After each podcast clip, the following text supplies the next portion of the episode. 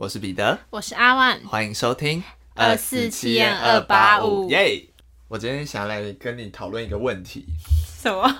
怎么突然很紧张？对，就是呢，因为我最近身边有一些朋友脱乳了，然后呢，他就说，因为就是蛮突然的，因为他之前就是有你在朋友觉得你在节目上说这种事吗？没有，因为我想讨论不是他，但我想讨论的是一个概念的问题。嗯，对，就是呢，他前阵子就是之前也会有一些聊天的对象，然后他说他这次遇到的这个对象是，就是他感觉他之前遇到的对象都是有点类似晕船的感觉，嗯，可是这次的对象是喜欢，那你觉得这两者是差在哪里？我们其实有跟朋友就是有仔细在讨论这个问题，因为其实原本的晕船的定义其实是，就是有先进行一些亲密行为之后，然后你才会对这个那个亲密行为的对象有晕船，这其实是最原始的晕船的定义。是吗？对是网络上对，最原始的晕船定义是这样，就是你们一定要先经过一个亲密行为，那结果你喜欢上他，这才是晕船的定义。可是到后面延伸出来，其实你好像变成是说，你只要对这个人有好感，就是晕船了。哦，，对，因为因为我的在我自己我的字典你里面也，的字典里，我也是认为，就是我如果对他有好感是晕船诶、但是亲密行为，但你会对这个对象说是晕船，还是你会说你是喜欢这个对象，还是你觉得这两件事是一样的事情？不一样不一样。那你怎么区分他们的不一样？我我对于我对于就是呃晕船跟我我本人啦自己，如果晕船的话，我是没什么留恋的。如果就是我说断就可以断，就是哦，我不会说晕船晕到底，因为我觉得晕船晕到很晕晕，真的想吐的程度，那就是喜欢了。哦，我认为，比如比如说，我认为这晕船到喜欢这段距离，就是我还没到喜欢前，我都可以就是说不要就不要，就是这个人下一个会更好，我直接抽离的那种。哦嗯，我觉得你的说法跟我的想法有点像，嗯因为我那时候的想法是说，我觉得晕船很像是单一事件的触发，嗯，然后喜欢比较像是一个整体的表现。我觉得喜欢会产生，我我当然觉得晕船会产生依赖感，但是我觉得喜欢的依赖感会更强烈，是你更怎么讲啊、会想要拥有，对，你会想要拥有它。可是我我在我的世界里，我的我如果是晕船的话，我觉得我是好像一切都还好，就是他好像今天如果真的对我很冷淡，我也觉得 OK 没关系 fine 的那种，就没有想要那么强烈的觉得说不行，你不能去的哦那种。我我我我后来有想到另外一个层面，就是、我觉得晕船会不会有点像是一种单方面的感觉？就是如果说晕，如比如说我在跟一个人讲说晕船的，我晕船谁的时候，通常都是我对这个人有好感，可那个人可能对我没有好感，或是他不知道我对他有好感。我觉得也，我就是这种单方面的感情，有有点有点像单恋的这种感情。可我觉得我没有要否定你的意思，但我觉得你说的那个在喜欢也可以成立啊，就是单恋啊。哦，就是对啊，人家知不知道是他他的事？我觉得晕船还是要我自己的认知是晕船是回到个人啦，就是不论你们今天就是有没有，但是有没有什么很近或你们的亲密程度到哪，我觉得都是那双方的事。可是晕船，我觉得要回到个人，是你对这个人的感情到底多强烈？哦我我觉得是感情比较 focus 在自己的感受上。嗯我我觉得啦，可是你当然说你你自嗯，因为我我觉得喜欢会变成有点像是，比如说我今天在跟一个人分享说，我好像有点喜欢他这件事情的建立，是我觉得他好像也有点喜欢我，我自己有这样觉哦得。但但对，啊，如果我在跟别人分享说，我好像晕那个谁，嗯这样的感觉会变成是说我喜欢他，但我觉得他没有喜欢我，嗯的这种感觉。然后我们还有讨论到一个问题，就是你会很轻易的跟你的另一半说我爱你吗？呃就是对，就是以我自己的想法来说，我是不会，因为我觉得爱这个字是一个很重、很浓烈的一个情绪，所以我觉得我的另一半可能我们是建立在我们是喜欢，但不一定有到爱这个程度。但我觉得我我不常会讲爱不爱，是因为我不我不是属于会撒娇的那种。哦 我觉得爱就就我讲出来我会自己对就是 会有一种不知道，我觉得爱是有更高的承诺在里面，嗯这样，所以我觉得你轻易讲出爱，你就要很 这么严重。用力的去，就是去实行你讲出来的这句话。我觉得，但不代表说喜欢就可以随便做做。懂吗？我觉得那是一个程度的落差。你的你的感情感觉都要讲一些山盟海誓要发誓的那对，种，对我来说，山盟海誓，我爱你出去就是一个山盟海誓了。对，所以我觉得，对，就是我们认真哦有在讨论一些用词的不同的问题。但但我本人能认认定是，如果我先晕船，然后我发现我其实下不了船，那我可以确定我对这个人就是喜欢了。OK，所以你的感觉喜欢是很多可能晕船小事件的一些累嗯积，然后转化成喜欢，但我觉得我不常会喜欢，我不太比较少进入到喜欢这个地步。对，因为自己是跟别人相处会有点像是。我先给这个人一百分，然后慢慢往往下扣的那种。我不是不是几分往上加的不是加分。我朋友就说他觉得我这样不好，因为我很常就是会觉得这个人越来越不符合我心中所想的。哦，对对对，但是就可能也是没有遇到真的很还对的人之类的，哦对，就是还对反正就是再再说再看看，反正就是谈恋爱这门科学，就是这不是一门科学，这件事就是一个个人各自表述了。我觉得，个人的修业。对你，你也可以喜欢，也可以晕了，高兴就对啊好。对，就是我今天想跟大家讨论的一个小话题。就是相信自己的感觉就好。没错，follow your heart，就是做当下觉得对的事就好。没有什么一定。对，但是不要伤害别人，也不要伤害自己，对，这样就好了。那我今天要分享的其实是我妈的一些事情，因为我跟我妈是一个很常聊天，但最近我就比较晚回家，就是学校比较忙，然后但是后来呢，就是前几天我妈就跟我分享她最近很生气的事情，她说他很生气我爸，他踩到我我妈那天讲的气到，就是他说他觉得这是他人生的两大地雷。他人生呢，就是对于干净环境整洁呢，有一个最最最大的地雷，就是他非常痛恨别人在他床上吃东西，包括他自己从来没有在床上吃东西过。然后那天我爸就是很欢，就是不知道他可能喝了一点小酒吧，就超欢的这样，他就竟然拿了一个芝麻糖，哇，就是那种最会掉的那种。超会掉屑的东西，然后到房间吃。重点是呢，还我爸就是变得很欢嘛，就跟他讲话，我就听不进去。然后我我妈就说：“你出来吃，你不要在里面吃。”她说：“我最我妈就是跟她先好言相劝这样。”然后我爸就说：“为什么？”他就想在这边吃。然后我爸就是这样子，然后我爸火就撒，他就大叫，他就还是吃了，然后我就大家说你给我出去，然后就两个人就吵得不可开交这样子。而而且我妈生气真的是非常可怕的事情，然后反正我就觉得天哪，幸好我不在家，不然一定会遭殃。对，真的会扫到台风尾。但我觉得就是想跟问大家说，有没有也是这种床上或是不能吃东西的这种习惯？我我我也不能在床上吃东西。但其实我也不能呢、就是我觉得喝喝水什么的可以，就是你有时候喉咙不舒服，但床上吃东西真好，感觉自己你就算不想掉，你也会掉哎、对我这我所以我也觉得我爸好扯。我本来是连那种在房间吃东西都不行的人，因为我会觉得房间会有食物的味道。味道。但我后来觉得，就是一边看剧一边吃东西实在是太爽了，啊我就打破自己的 原但则了。但其实我是会在房间吃东西，有时候还吃鸡腿便当，我前几天我前几天宵夜吃两碗泡面，还有维达利，好不爽哦！就是要隔离出床那个区域对，床以外的地方我都可以觅食。反正那时候我妈讲，我是觉得太好笑，因为她那天讲的时候，她还真的超气的，就是想说拜托不要惹到我妈好不好？哪对壶不开提哪壶。没没好事。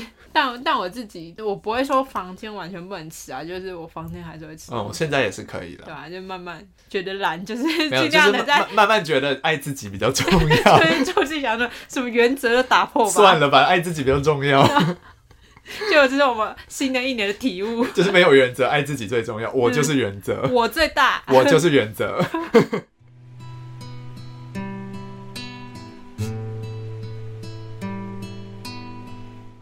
们接下来就进入今天的案件。我今天要跟大家分享一个之前没有分享过的国家的案件。我们今天要去的地方是欧洲，我们今天去的地方是德国。我没有想过德国吗？好像没有。嗯，对，好，那今天要跟大家分享的是亨特凯菲克命案。那也有人翻译说它叫辛特凯菲克命案，所以是翻译的不同这样。那地点呢是发生在德国慕尼黑的一个小镇，叫做施罗本豪森。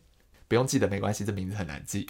那这个案件的呃名称叫做亨特凯菲克嘛，但是这个名字不是这家人的名字，它它是一个一家人发生的灭门的命案，嗯这样。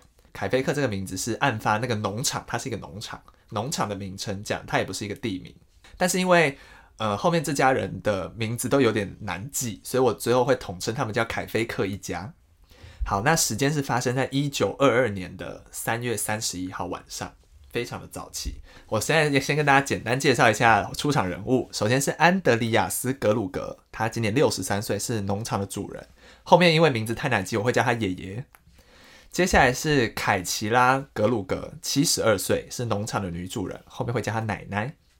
然后是维多利亚·加百列，三十五岁，她是刚刚的爷爷跟奶奶的女儿。OK。那后面我会叫他妈妈，这样比较好记。再来是凯奇拉加百列，大家是不是觉得很熟悉？因为奶奶也叫做凯奇拉，对。然后维多利亚的女儿也叫做凯奇拉，对。但是一个是格鲁格，一个是加百列。我后面会叫他七岁的凯奇拉，因为他在这个剧呃这个案件里面比较常被提到。嗯。好，再来是约瑟夫格鲁格，他是维多利亚的儿子，对。后面会叫他小孙子。再来是玛利亚。那他是四十四岁，他是这家的保姆，这样，所以总共出场人物是一二三四五六六位，OK。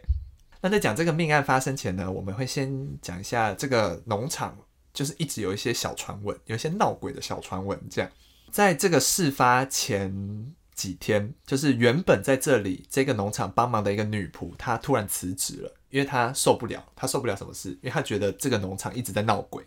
嗯，那具体是发生什么事呢？首先是男主人在家里面会，他发现了一份慕尼黑的报纸，没有人订阅这份报纸，所以不知道这份报纸是从哪里来的。嗯，再来是他们在家里附近的雪地发现了奇怪的脚印，这个脚印是从远方的森林慢慢走向他们的农场，但是没有从农场离开的脚印，所以这个人不知道是怎么离开的，或是他在哪里也不知道。然后是农场的备用钥匙少了一份。然后再来是夜晚的阁楼，就是会传出一些细碎的脚步声，而且家人常常会看见一个留八字胡的男人在农场附近徘徊，这样，但是就是不知道这个人是谁。我一开始看到这的时候想说，应该是招小偷吧，听起来很像小偷。对，好，没关系，我们先停在这。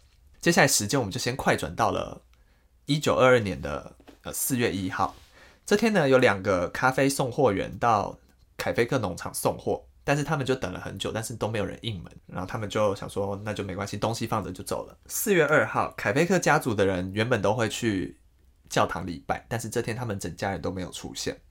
四月三号，七岁的凯奇拉今天本来要去上学，但是他没有出现在学校，学校也没有收到他请假的通知。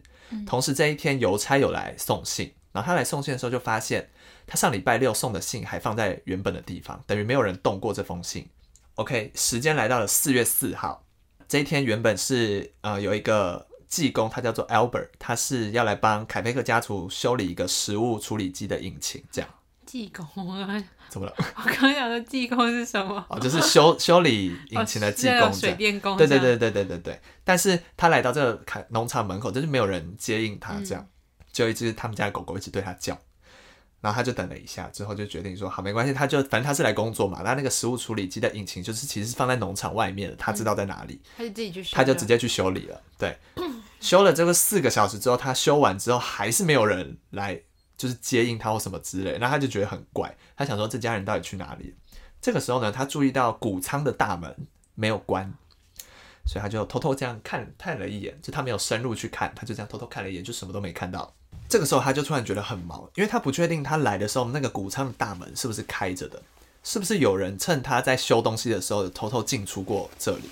但是他就觉得很害怕，他就不想管，他就跑回去城区附近了。然后他就跟市长禀告这件事，他说他刚去凯菲克农场，就是那里很像一个死城，就是什么没有任任何人的气息这样。这个时候呢，当地有一个向导叫做罗伦兹，他听说了这件事。那他同时也是凯菲克农场一家的邻居，这样，所以他就先叫他两个儿子去农场看看是不是发生什么事了。那两个儿子回来之后呢，就说他们没有在农场看到半个人。这时候他心想，完了，是不是发生什么事情了？所以他就叫上他自己的两个邻居一起去了凯菲克农场一探究竟。那这个三人小组到了农场之后呢，果然就像听说的那样，就是完全是没有任何气息，没有人人的气息，很像一个鬼城。那他们也注意到了，就是没有关上的谷仓大门，所以他们三人小队就直接进去谷仓里面看，然后就发现了可怕的东西，看到了四具遗体倒卧在地上，七岁的凯奇拉头骨破裂，然后倒在三十五岁的妈妈旁边，在他们身旁是六十三岁的爷爷跟七十二岁的奶奶，都倒在那边。那他们一家四口的死状都差不多，都是头骨看起来被凶器敲破，然后看起来已经死亡很多天了。这样，这时候三人小队立刻冲进农场的主要的那个主建筑里面，在女仆房里面发现上任不到几天的女仆玛利亚，也在妈妈的房间里面的一个摇婴儿摇篮上发现两岁的孙子约瑟夫，他们两个也都死亡了。那他们的死法也都跟刚刚一家四口一样，头骨破裂。OK，所以这件事情他们就立刻报警了。接下来就进入了调查的环节，因为这个案件的发生在当年来说是一个非常大的案件，因为在这个地方没有发生过这么规模这么大的灭门惨案，所以其实警方很谨慎的在办案。那他们就在调查嘛。首先，案发现场的保存其实很完整，然后谷仓也可以确定是除了女仆跟孙子以外，其他四个人第一遇害现场，再加上。谷仓的隔音效果蛮好的，所以其实在这里大叫，其实应该是不会有人听见的。那法医也其实有对一家人进行尸检，据推测，他们的后脑勺可能是被一种类似锄头之类的工具一起敲下去的。然后这个工具应该是这个农场里本来就有的东西，所以排除是嫌犯带着凶器来。对，然后大部分的家人都是一敲就毙命了，唯独七岁的凯奇拉没有一击毙命。因为发现他头上除了一个致命伤外，还有九个伤口，然后他脖子上也有一些抓痕，其中有一块头发是被凯奇拉自己扯掉一大块，代表他被重击之后呢，他其实非常的恐惧，然后非常的不舒服，所以他没有力气挣扎，他就是在他妈妈的身旁是慢慢断气的，这样这个过程可能长达数小时。哦，对对对对。所以在种种的一些迹象调查完之后呢，警方推定这个凶手可能是把这个一家人是一个一个引诱到谷仓来的，然后把这四个人杀害之后呢，再回到主屋里面去杀死孙子跟女仆。那他到底是用什么样的理由把那家人一个一个引到谷仓来？这件事是不知道的。但是根据整个案发现场，其实没有任何的打斗的痕迹，所以推断这个凶手可能是一个熟人。接下来是有一点诡异的事情，因为这一家人被推测遇害的时间是我们刚刚说的案发三月三十一号半夜到四月一号中间，因为从四月一号开始就没有人发现这家人的踪迹了，推测他们是在这中间遇害，然后到尸体被发现的四月四号这段时间，理应当这个农场是都没有人的，嗯，可是因为这个农场里面会有很多其他动物嘛，这些动物都被喂食的很好。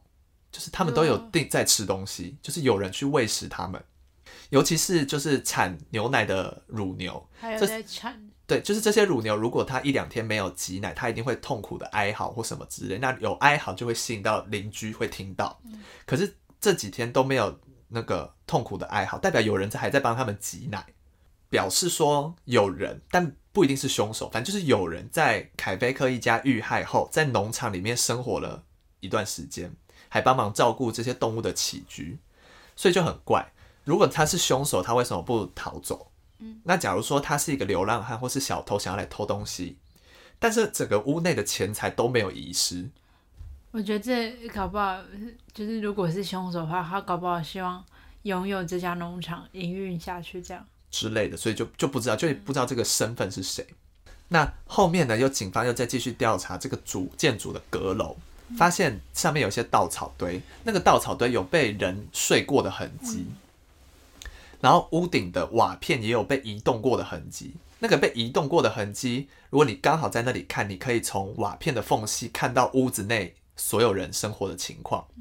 所以推测应该是有一个人躲在这里好几天，好变态。但是为什么要躲也不知道。哎，但会不会是他不想让别的邻居发现说？农场都没有人在经营，然后想要营造出他们还活着的对对对对对，就是他才做这些事。我觉得应该是这样，可是为什么要这样？然后他到底是不是凶手，就也不知道。嗯，好，接下来是有几个嫌疑人。那根据凯菲克农场附近的一个邻居回忆，三月三十一号下午，呃，新来的女佣玛利亚，她刚到农场就职的时候，呃，这一家人都还有出来接待她，代表他们在那时候还活着。嗯，可是自从这件事之后。这个邻居就没有再看到凯菲克一家了。到了晚上十一点半，农场的烟囱突然窜出一些恶臭的黑烟，还有一个男的站在焚化炉前面。那这个邻居就出于一个好奇心，想说这个人在干嘛？他是谁？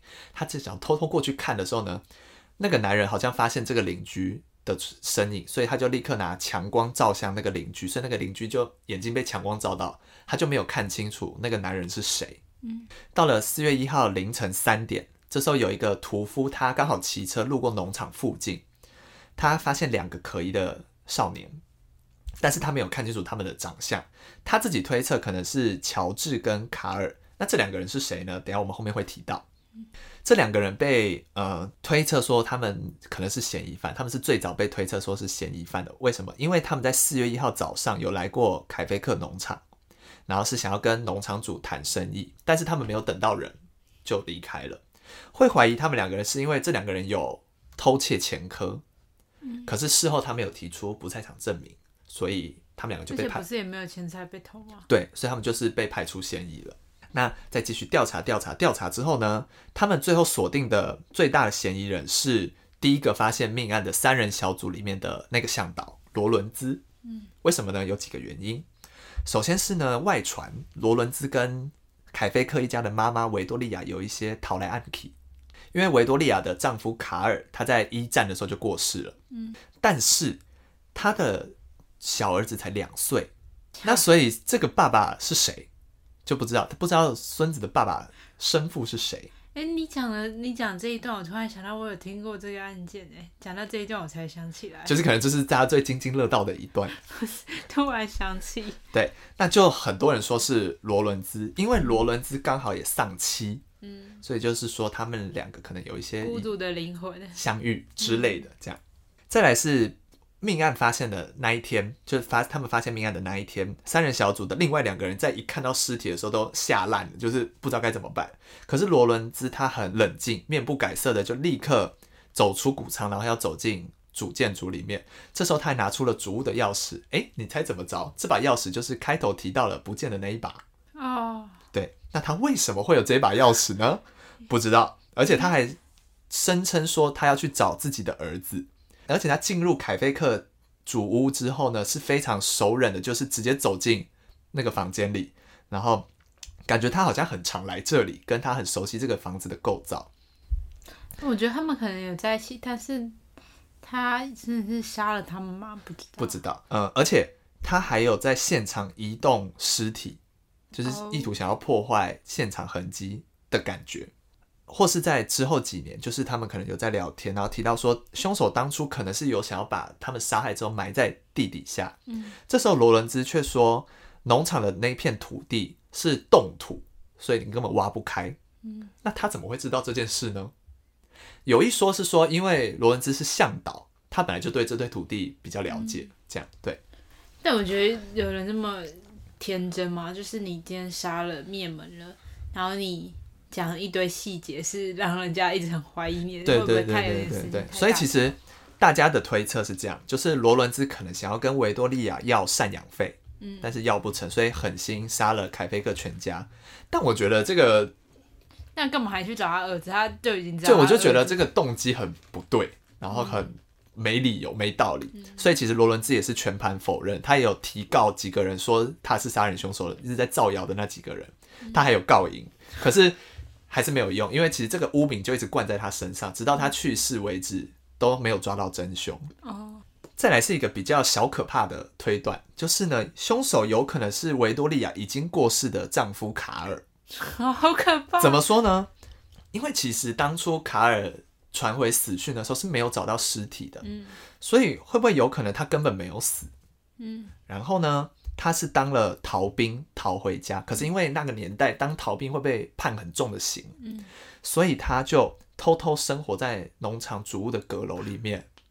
对对对，有这个推论。对对对突然想到，嗯，而且，但是后来他就发现自己的妻子跟邻居罗伦兹有一些讨来暗器，他就很生气，然后一气之下就屠杀了全家。而且在事件发生之后，也有人宣称说有看到卡尔，可是这个也感觉也不太对，就是你知道妻子跟别人讨来暗器，那杀其他人干嘛呢？恨啊，全家都恨。对，就是不知道。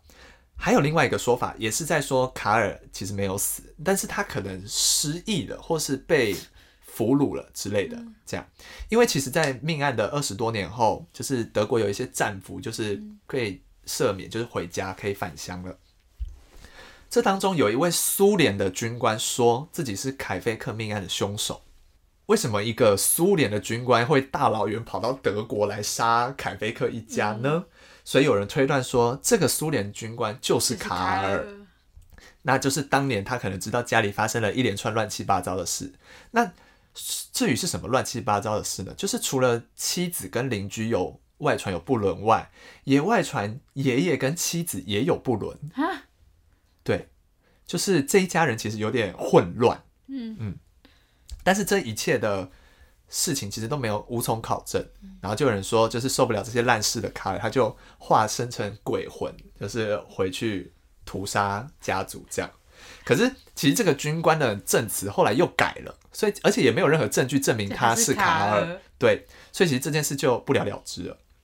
那最后其实经过警方努力的调查，清查超过一百名嫌疑犯，甚至悬赏在当年算是很大一笔悬赏金的十万。马克去抓凶手，但是依旧无果。嗯，那在一年后，这个农场就被其他人买下，然后就拆掉这个农场。